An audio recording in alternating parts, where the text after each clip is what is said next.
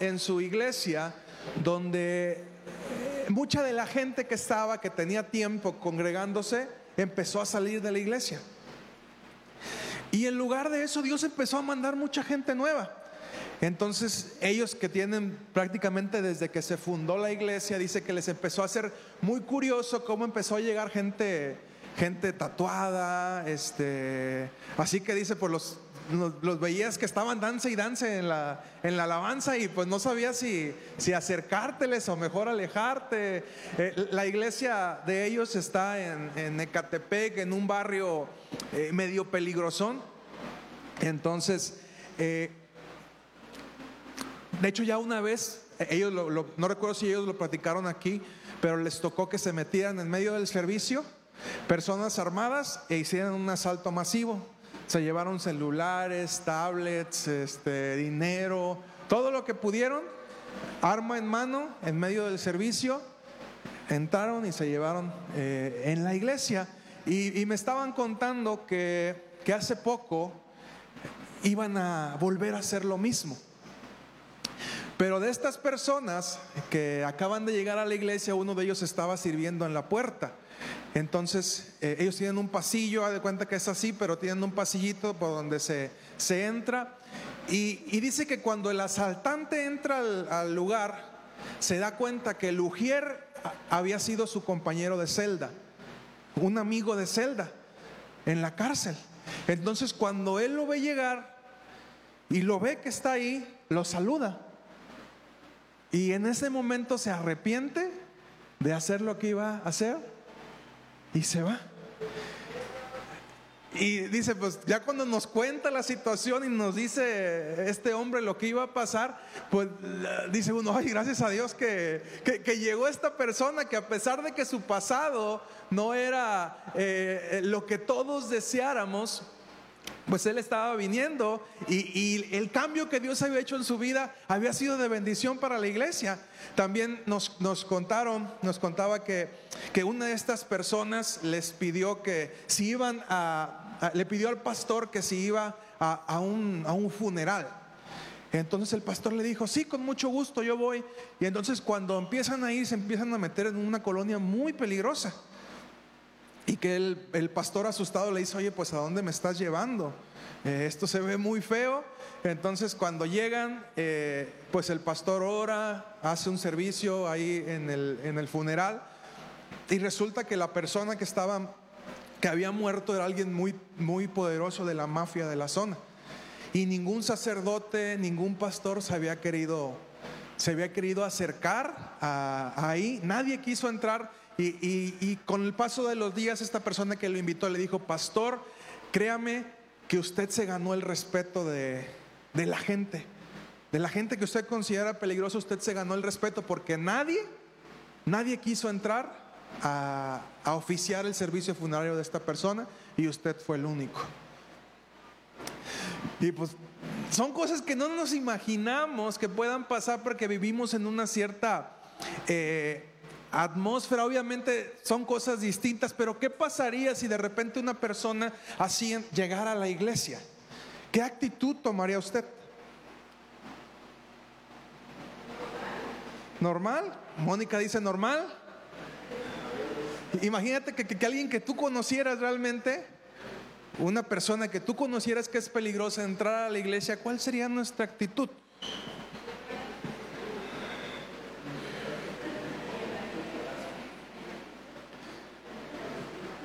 Jesús fue conocido por acercarse a las personas despreciadas y menospreciadas de su época y acercarlos al Padre. Jesús tenía esta capacidad de hacer sentir valiosas a las personas que sentían que habían perdido su valor. Encontraba la manera de hacerles sentir ese, ese valor. Y nuevamente la pregunta es, ¿estamos preparados para recibir a los perdidos? ¿Estamos preparados para amar a los pecadores? ¿Tenemos la capacidad como iglesia de poder restaurar a estas personas? Dios nos ha bendecido con muchos psicólogos, de profesión. Levanten su mano los psicólogos. Bueno, hoy, hoy este, no, no vinieron muchos y otros están dando clases arriba. Pero Dios nos ha bendecido con un grupo importante de psicólogos. Estamos trabajando, Gaby también es psicóloga. Eh, estamos trabajando, Hetze y ahí con Joaquín y Betty se está trabajando también para un, un, eh, un congreso de sexualidad. Y siempre es importante que como iglesia podamos estar capacitados para atender este tipo de, temas. El último que hicimos, bueno, el que hicimos con jóvenes, ya he platicado muchas veces todo lo que resultó de ese, de ese congreso, pero siempre que vamos a tocar temas delicados donde hay que restaurar, tenemos que estar nosotros primeramente preparados para restaurar a otros, pero también tener nosotros nuestra vida en orden. Porque no podemos pararnos a hablar acerca de algo cuando nuestra vida por dentro estamos batallando en la misma en la misma cosa. ¿Por qué? Porque entonces va a venir para nosotros aquello de, lo que estamos hablando y va a decir, ah, bueno, a ver, tú estás hablando de, de evitar la pornografía, pero tú estás viendo pornografía, entonces no hay congruencia entre lo que hablamos y lo que hacemos. Gálatas 6, 1 al 9, por favor.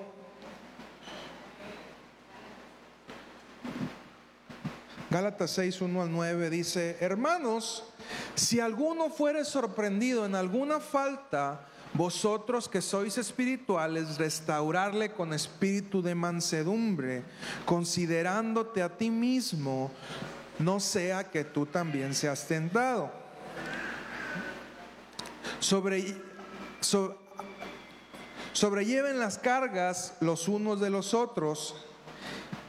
Sobrellevó, perdón, las cargas de los unos de los otros y cumplió así la ley de Cristo. Porque el que cree ser algo no siendo nada, a sí mismo se engaña. Así que cada uno someta a prueba su propia obra y entonces tendrá motivo de gloriarse solo respecto de sí mismo y no en otro. Porque cada uno llevará su propia carga.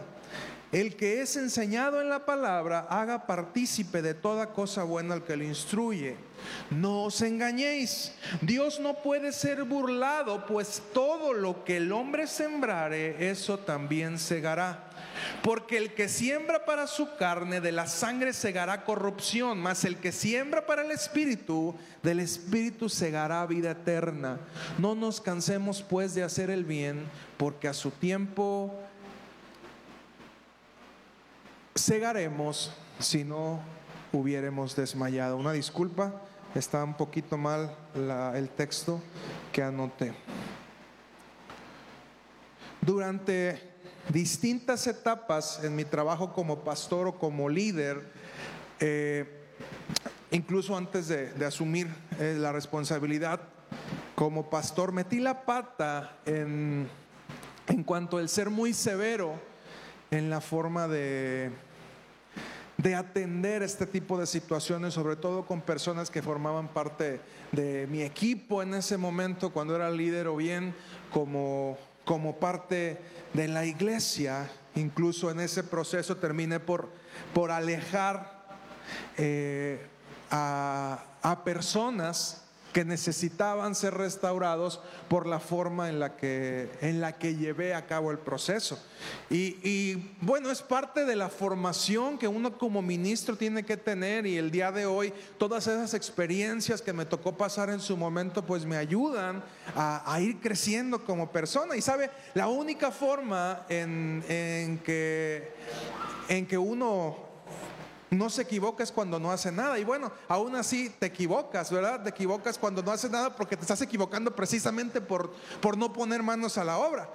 Yo he escuchado que la única forma, el, único que no se equivoca es el que obedece, porque me dijeron que hiciera algo, yo lo cumplo, si estaba mal, bueno, yo obedecí y, me quité la, bronca. Pero eh, algunos de esas personas no volvieron a acercarse a Dios y yo entiendo que es su decisión eh, y es completamente libre, pero también creo que eh, pude haber tenido la capacidad de haberlos apoyado, apoyado más.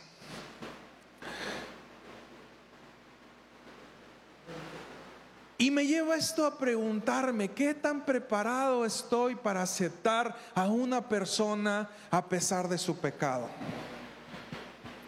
¿Qué pasaría si de repente tu hijo, tu hija se acerca y te dice, papá, mamá, soy homosexual?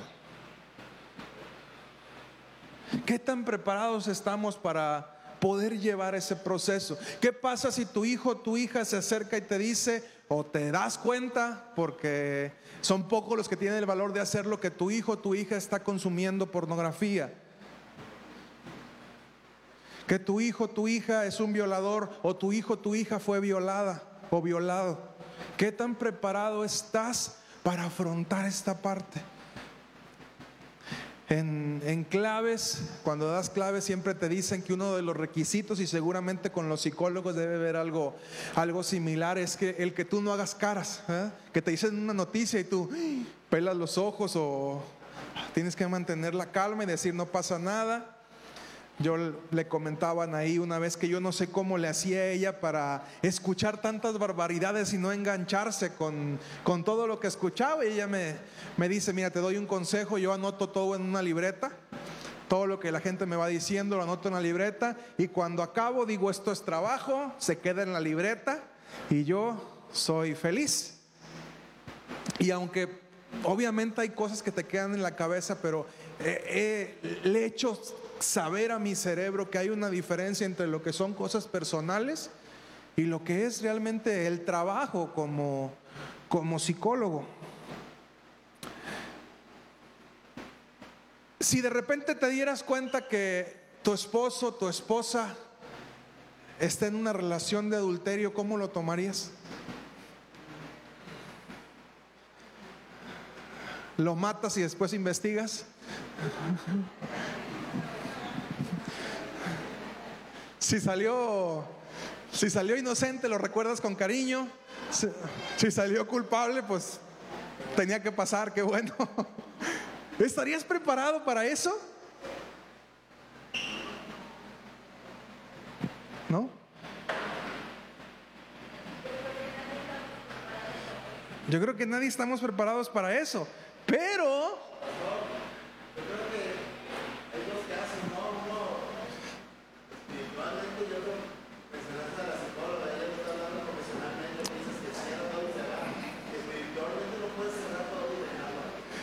Pero vamos a lo mismo con el tema que empezamos. Recuérdense que somos iglesia y que Dios nos mandó a rescatar a lo perdido. ¿Y qué tal si el perdido es el que está a un lado tuyo?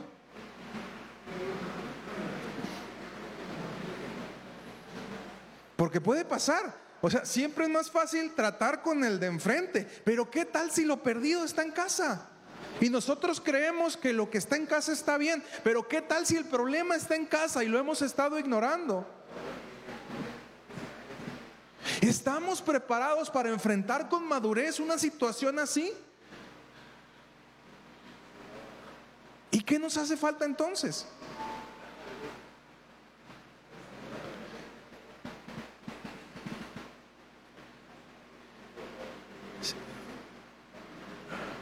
¿Estarías dispuesto a amar a la persona a pesar de ello?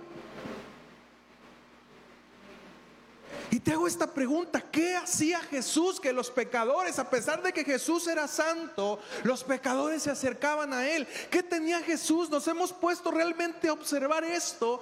¿Qué características tenía Jesús que hacía que la gente en necesidad, en vez de huir, en vez de alejarse, buscara su, su refugio, buscara su consuelo? ¿Qué tanto se parece nuestra, iglesia de hoy en día? ¿Qué tanto se parece Betel a esa imagen que daba Jesús?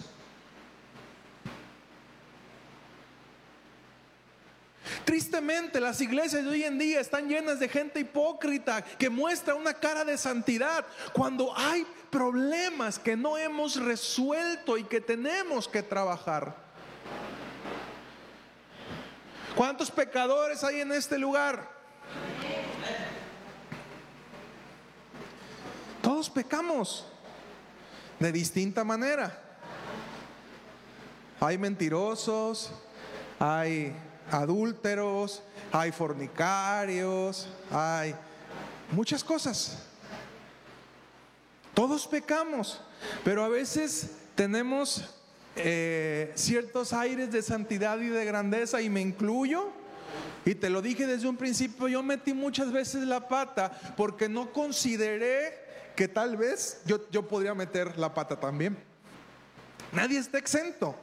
¿Cuántos casados hay en este lugar? ¿Cuántos enfrentan tentaciones?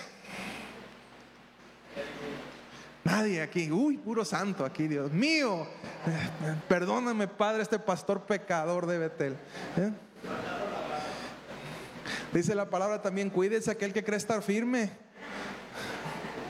Cuídese porque llegan las tentaciones y cuando no estás a la defensiva, ¿qué, pasa un boxeador cuando descuida la guardia? ¿Conta Beto? ¿Se subió Beto? ¿Qué pasa Beto cuando estás acá y bajas la guardia? ¿Te suenan? ¿Y duelen los golpes? ¿Duelen los golpes? ¿Sí? Beto experimentado por carne propia el box. Entonces, los boxeadores siempre tienen que tener la guardia arriba. Floyd Mayweather, ¿lo vieron pelear alguna vez ustedes? ¿Cómo peleaba? Y siempre era criticado por poner el hombro. ¿Pero en qué basó su carrera? En la defensa. Mientras no me peguen y yo pego, gano, porque así es el, deporte. Y tenemos que estar siempre bien alerta, siempre en defensa, porque no sabemos cuándo va a venir el guamazo, cuándo, cuándo, va a venir el golpe. Y si no estamos atentos, nos va a tumbar. Y sabes, el golpe viene muchas veces del lugar en que menos lo esperas.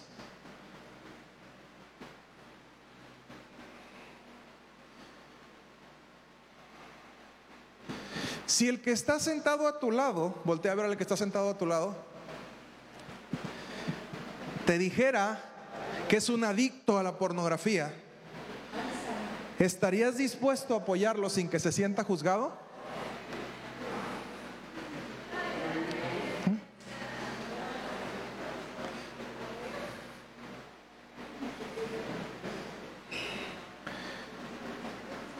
¿Estarías dispuesto a mostrarle el amor de Dios a pesar de lo que está pasando?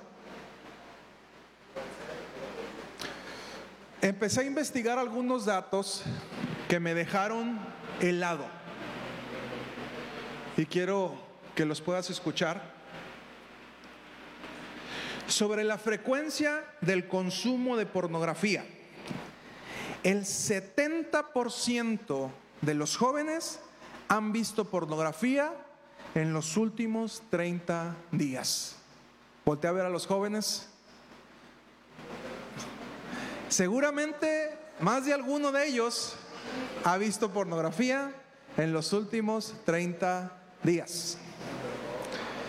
El porcentaje de los hombres en ver pornografía es el 80%. 80% de los hombres cristianos, no cristianos, de la religión que tú me pongas, el 80% de los hombres consumen pornografía.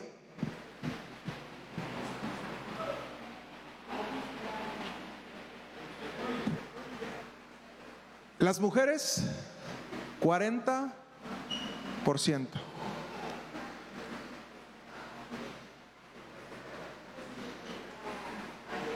Los chicos hablan de consumo prácticamente diario, mientras las mujeres se remiten a semanal o mensual. Ocho de cada diez adolescentes o jóvenes varones está consumiendo pornografía. Y tristemente, este es un vicio que se está dando también en los adultos.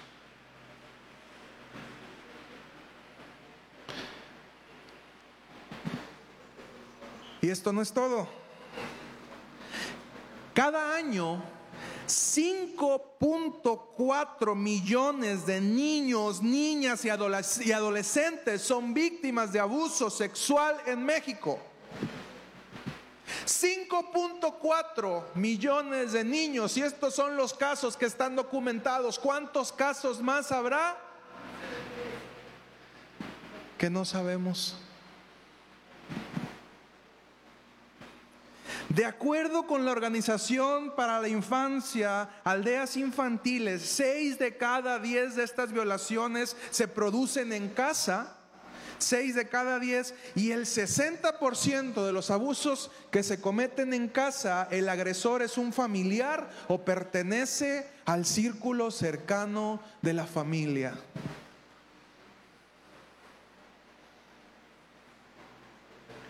Papás, hermanos, abuelitos violando nietos. Conozco casos de abuelitos violando nietos porque los abuelitos consumen pornografía.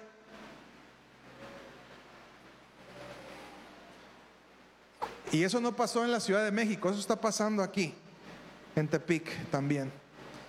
Vea usted, métase ahí a la página de cualquiera de noticias, donde salen las noticias de la, de la fiscalía y se va a dar cuenta, detenido por abuso, detenido por abuso, detenido por abuso. Los resultados definitivos del censo 2020 indican que la población total en los Estados Unidos mexicanos es de 126 millones 14 mil 24 habitantes. De ellos, 64 millones 540 mil 634 son mujeres, que es el 51.2%, y 61 millones 473 mil 390 son hombres, el 48.8%. De acuerdo con los datos del Censo de Población y Vivienda 2020, en el país residen 31.8 millones de niñas y niños de 0 a 14 años que en términos porcentuales representan 25.3% de la población total. Tanta pornografía ha generado abuso. Imagínate, cada año el 16% de los niños de 0 a 14 años son violados.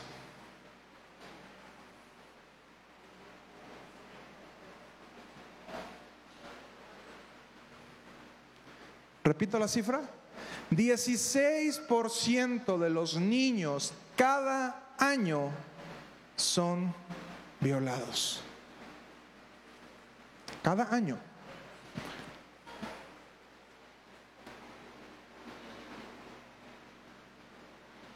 Estos números, cuando yo los veía, le decía a mi esposa, son, se me hacen verdaderamente escalofriantes.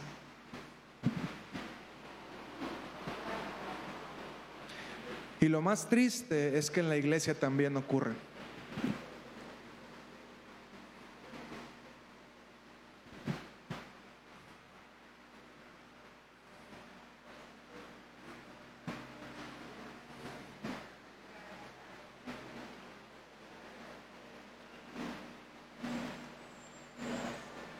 Papá, mamá, ¿has tenido el cuidado de tus hijos? ¿Les has preguntado si han sufrido un abuso? Así abiertamente.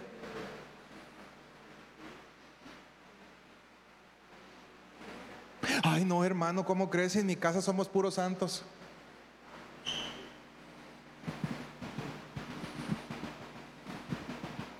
¿Le has preguntado a tus hijos si han sufrido abuso? Pregúntales.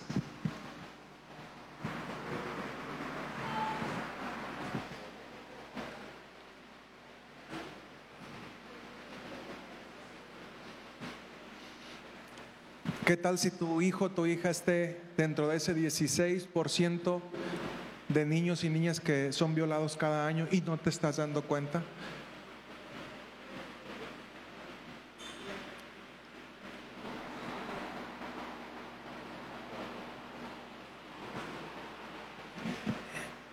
Y nada más te doy los números para que estés enterado, pero vuelvo a la pregunta inicial. ¿Estamos preparados para recibir a una generación de niños, niñas, jóvenes violados?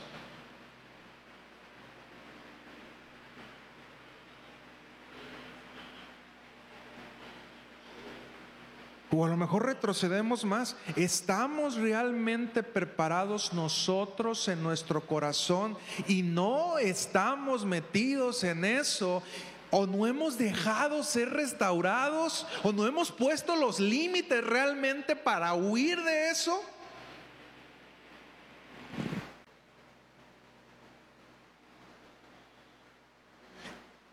Porque la preparación también cuenta eso. Estamos preparados para no ser nosotros los adictos, para no ser nosotros los violadores. Realmente hemos puesto, si yo sé que tengo un problema y el pastor me ha compartido muchas veces acerca de esto, estoy siendo lo suficientemente valiente, lo suficientemente hombre o lo suficientemente mujer para poner un alto a algo que yo sé que es incorrecto.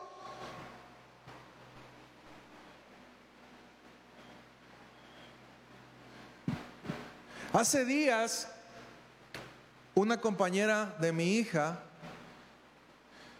le preguntó a su mamá cómo se hacían los niños. Y la mamá, poco sabia, no conoce a Dios, le contó de una manera muy vulgar cómo se hacían.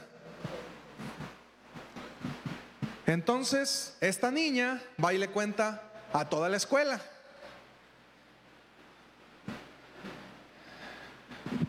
Mi hija Curiosamente, que usa mi celular de repente, ¿cómo tienen animales los perritos? ¿Cómo, tienen, cómo, cómo se hacen las, los chivos, las vacas? Y comienza, yo le digo, se me quedé asombrado, un día agarro el celular, pongo YouTube y comienzo a ver lo que dice Shorts que son como el tipo TikTok. Y comienzo a ver cosas y le digo, ¿sabes qué, Getse? Algo aquí está mal. Yo te aseguro que yo no veo ese tipo de videos, pero... Y quien agarra el celular y ve eso, pues es Sammy. Ya mi esposa platicó con ella. Hasta ahorita, gracias a Dios, no era nada fuera de lo común. Pero quiero invitarte a que hagas eso. El celular que tus hijos agarran, pídeselos.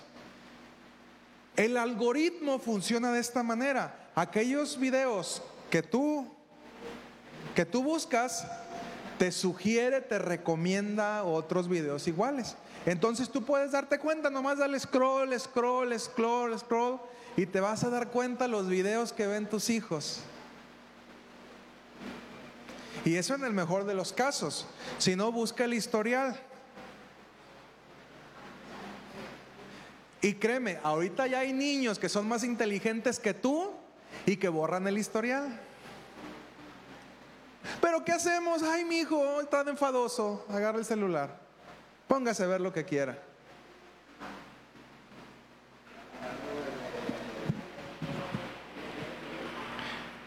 Y muchos niños ya están consumiendo pornografía, 8, 9, 10, 11 años y los papás haciéndonos tarugos. Perdone usted la palabra. Ese niño, esa niña que con nuestro consentimiento está consumiendo pornografía desde los 8, 9, 10 años, cuando tenga 15, ¿qué va a hacer? Iglesia, ¿estamos preparados para esto?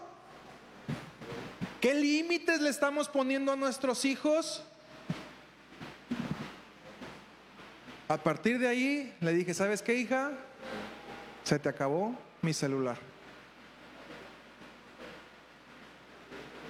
¿Por hacerle la vida infeliz? No, por cuidarla. Varón, si tú sabes que tienes un problema con consumir pornografía y todos estos números, todos estos números se dispararon a raíz de la pandemia porque estábamos encerrados. Varón, si tienes un problema con consumir pornografía, deja el celular fuera de tu cuarto. No lo metas al baño. No lo metas en los lugares donde sabes que eres vulnerable. Acércate con tu pastor y dile, pastor, yo tengo este problema, por favor, ayúdame.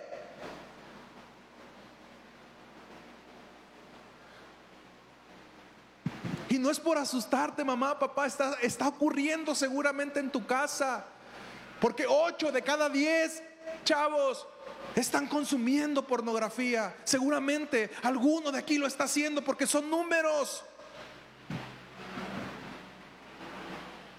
Tenemos que empezar a hablar las cosas como son. Tenemos un problema enfrente como iglesia. No estamos haciendo nada.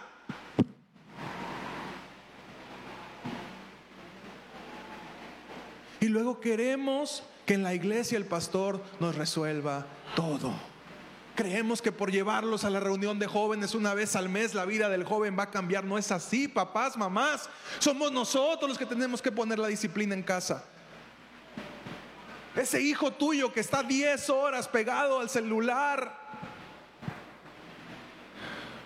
seguramente está consumiendo pornografía ahí, está viendo cosas que no debe de ver y no estamos haciendo nada.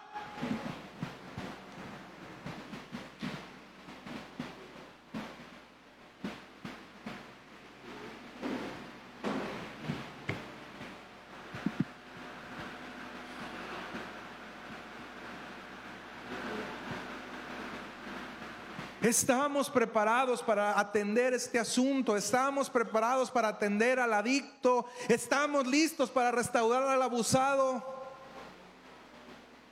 Si no tenemos ni siquiera el valor de preguntarles a nuestros hijos si alguien está abusando de ellos.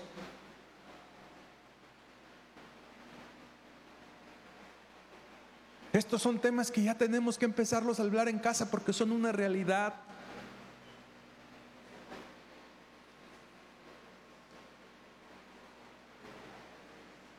Papá, mamá, no puedes dejar a tus hijos a que los cuide cualquier persona. No puedes hacerlo. Hoy en día no se puede porque no sabes.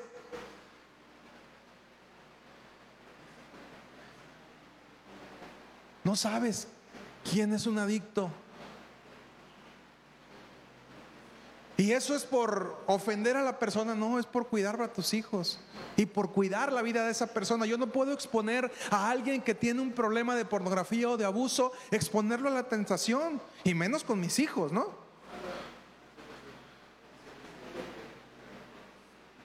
Cuido a mis hijos y cuido a la persona. Y, y es por amor, también es una forma de amar a quien tiene este problema.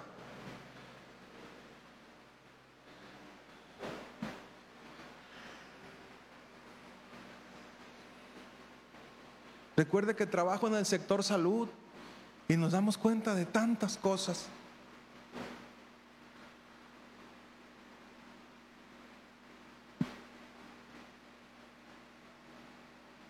Podemos ver con amor al violador y ayudarlo a ser transformado y ser renovado. Obviamente si la persona quiere ser transformada y quiere ser renovada. O si estamos nosotros en esa condición, estamos dispuestos a ser sinceros y a buscar ayuda, porque no se trata solamente de decir, ay, sí, yo tengo problemas con la pornografía. Ay, ya, ya, ya lo dije, ya me siento bien. No, se trata de decir, yo tengo problemas y quiero ser restaurado al precio que tenga que ser, porque yo entiendo que delante de Dios estoy haciendo algo incorrecto, estoy sembrando en mi corazón una semilla que seguramente va a dar mal fruto. ¿Estoy dispuesto a hacerlo?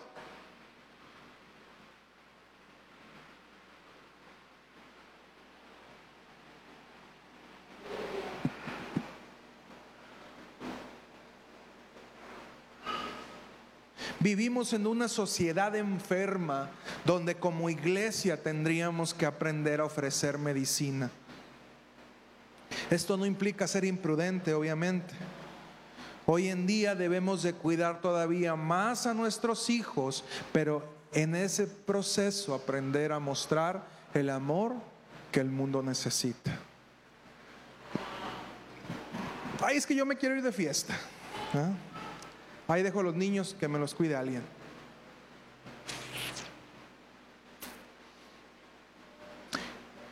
¿Estamos preparados para rescatar lo perdido? Porque suena bien bonito, ¿ah?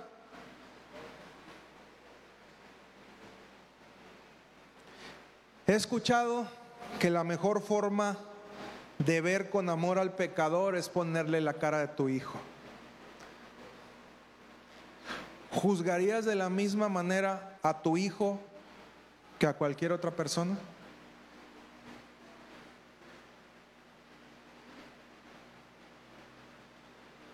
Yo creo que no. Lo verías con más amor porque te duele. A pesar del pecado, a pesar del error, creo que como padres nunca dejamos de amar a los hijos. Por más equivocaciones que tengan. Si tu hijo fuera el adicto, ¿cómo lo tratarías? Si tu hijo fuera el violador, ¿cómo lo tratarías? ¿Buscarías restaurarlo? ¿Emitirías el mismo juicio sobre tu hijo que sobre la persona que quiere ser restaurada?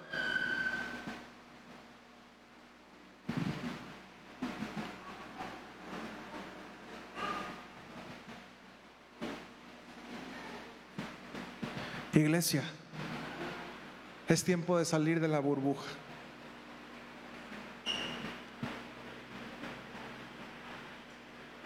De la burbuja en la que hemos estado viviendo.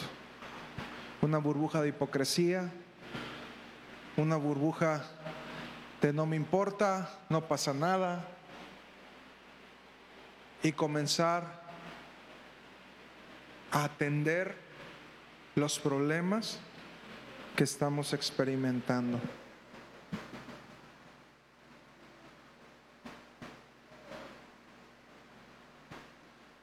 ¿Es fácil? No. Porque en ese proceso te va a tocar morir a ti, seguramente, a tus temores. Te va a implicar a tomar en serio tu maternidad o tu paternidad. A cuidar a tus hijos, aunque te quieras ir de fiesta. A hacerte responsable de ellos.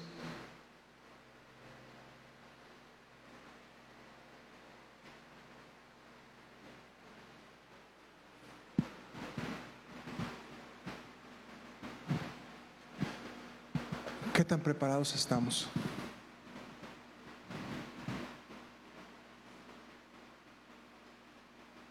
Y una violación ocurre tan rápido y ocurre en un momento y de quien menos lo esperas. Pero tenemos que trabajar en ello.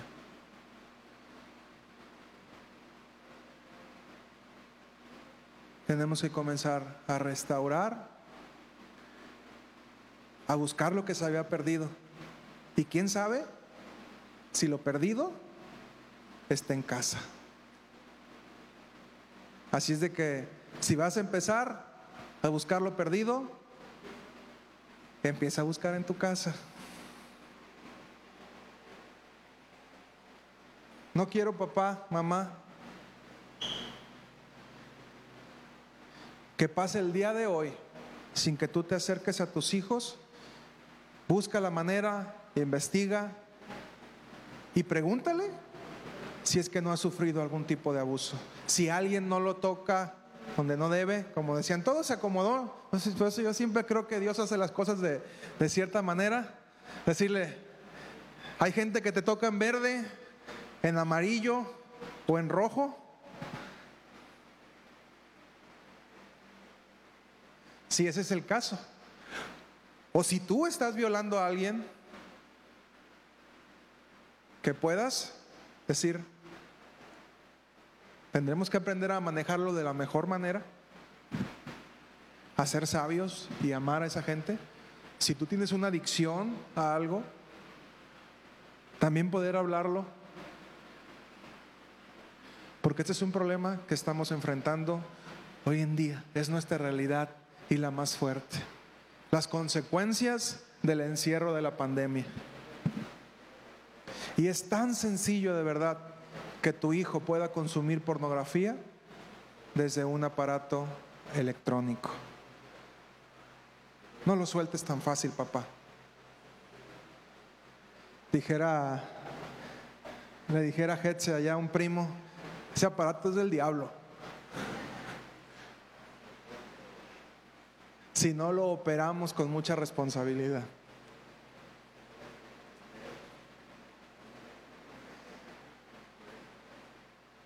Si tu hijo está capacitado para solamente manejar un cacahuate, dale un cacahuate. Es que mamá, los juegos, mejor cómprale un, no sé cómo se llamen ahora, Nintendo Switch. En mis tiempos eran los Game Boy y los Tetris. ¿Les tocó ese de las figuritas? Ándele, mijo, ¿quiere juegos de video? Aquí está, quítale la red. Porque el mundo está buscando atraer a tus hijos. Papá, mamá, el mundo quiere a tus hijos. Jacqueline, el mundo quiere a tus hijos. Juan, el mundo los, los, quiere jalar. ¿Por qué? Porque lo que buscan es hacerlo adicto. Primero te lo regalan y te dicen, mira, ¿ya viste qué padre? Y después te lo cobran. Es tiempo de abrir nuestros ojos, pero también de abrir nuestro corazón y restaurar con mansedumbre y amor. Porque para eso fuimos llamados. ¿Con qué empezamos? Que los sanos no tienen necesidad de médicos, no quiénes. A lo mejor en tu casa hay enfermos, empieza por ahí. Si no, afuera hay muchos, ¿eh? también ahí puedes trabajar. El Hijo del Hombre vino a buscar y a salvar lo que se había perdido. Y ese, como cristianos, es también nuestro llamado. Amén. Ponte de pie, por favor.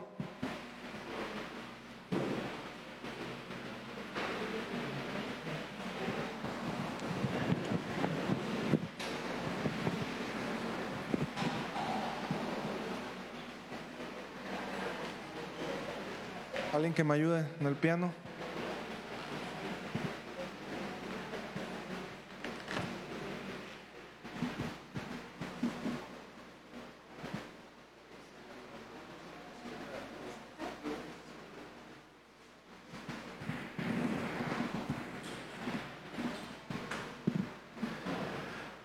Señor.